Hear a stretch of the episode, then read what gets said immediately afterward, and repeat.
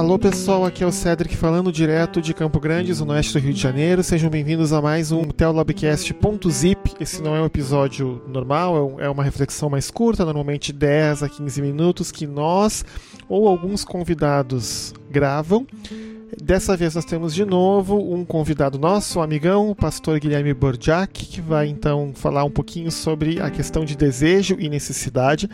Mas antes de passar a palavra para ele, não se esqueçam de seguir a gente nas redes sociais. Nós estamos no Twitter, nós estamos no Facebook, nós também temos um canal de conversa no Telegram, onde discussões aleatórias, tendo a ver com os episódios ou não, ou trocando memes de coisas aleatórias também que acontecem lá. Se vocês quiserem participar e usar o Telegram, vocês estão convidados para participar. O link vai estar junto nas notas do episódio. Sem mais delongas, passar a palavra para o Burjak. Até mais! Oi,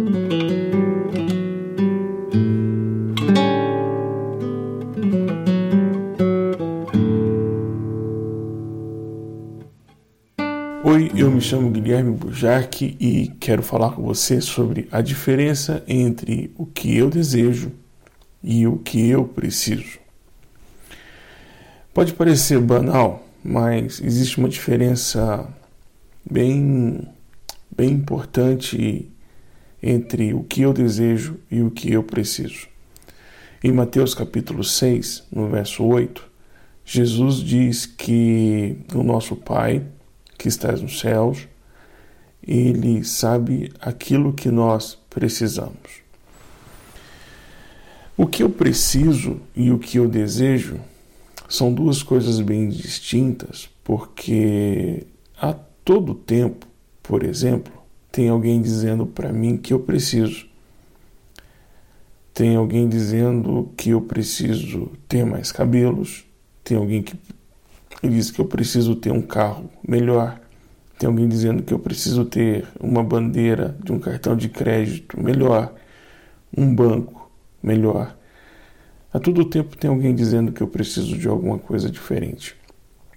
A publicidade está aí, a propaganda está aí, para dizer que tudo que eu tenho ou é pouco, ou é ruim, ou é desatualizado. Daí ela me diz o que eu preciso. O meu coração se sente convencido e isso passa a ser desejo. Mas alguém disse para mim o que eu preciso. No caso, a propaganda e as mídias. Em Mateus capítulo 6, no verso 8, que eu citei agora para você, Jesus disse que Deus sabe o que eu preciso. E o que eu preciso, hoje eu não sei dizer. Eu, particularmente, o Guilherme aqui que está conversando com você, não sabe dizer o que precisa. Eu tenho algumas carências que são, são fáceis de resolver, outras são um pouco mais difíceis, mas dizer para você numa lista de 10 coisas que são extremamente importantes e que eu preciso delas para poder continuar vivendo, eu não sei dizer para você. Por isso que constantemente eu repouso meu coração em Deus e pergunto para Ele, Pai, o que que eu preciso? O que que eu preciso? Não poucas vezes eu ouvi Ele dizendo para mim, você precisa desacelerar. Você precisa ter menos desejo de vencer em algumas coisas que você ainda não está pronto para vencer. Eu escuto ele dizendo: você precisa dar mais tempo para teus filhos. Você precisa dar mais tempo para tua esposa. Você precisa olhar nos olhos dos teus filhos quando eles falam com você. Você precisa tirar um pouquinho do celular na mesa do jantar e dar atenção exclusiva para as pessoas que estão falando com você. Dia desses eu conversei de novo com ele a respeito do que eu preciso.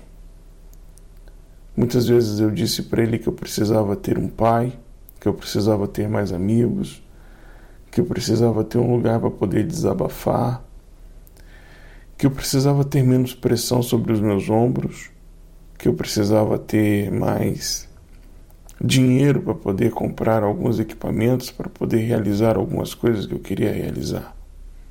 Aí ele me disse o seguinte: Você precisa de mim e você ainda não entendeu.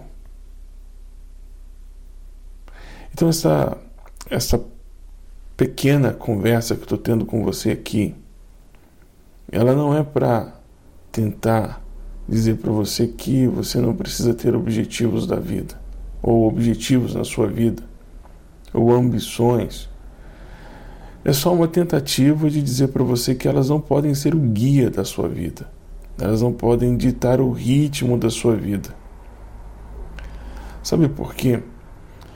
Porque eu me lembro aqui de um texto do apóstolo Paulo, em Gálatas, capítulo 2, no verso 20, quando ele disse que ele morreu e que Cristo vive nele e que a vida que ele tem agora é uma vida pela fé no Filho de Deus. Eu fiquei, eu fiquei aqui pensando, pensando, pensando, pensando como é a vida de alguém que diz que não está mais vivo e que todos os desejos que ele tem estão submetidos à vontade do seu Pai, à vontade do seu Deus. Como seria isso? Aí eu me lembro que ele, por não poucas vezes, esteve ausente dos amigos, estando preso, escrevendo uma carta para saber notícias e essa carta levando às vezes meses para poder retornar dele receber notícia que aquele amigo que ele fez numa cidade, como por exemplo Éfeso ou em Icônio, já não está mais vivo porque o império veio e o matou, mas ele ainda está vivo. É, eu parei para pensar nisso. Não poucas vezes o que é dizer para Deus que ele não, ou dar testemunho aos seus irmãos a respeito disso, de que ele não tem mais vida e que a vida dele agora é a vida do Filho de Deus. Quão profundas são as marcas de uma outra vida na sua. Não uma vida que entra te chutando para fora. Não, não estou falando de pessoas que entram e simplesmente acabam com a sua vida. Estou falando de alguém que entrou de forma amável, doce, serena, e disse: Eu vou viver a vida que você precisa viver para você desfrutar do que é a vida que era para ser e não foi. E agora você vai poder saber. Então não é só um estado de negação.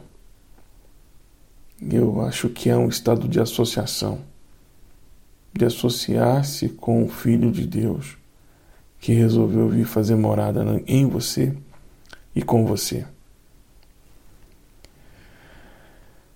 É isso.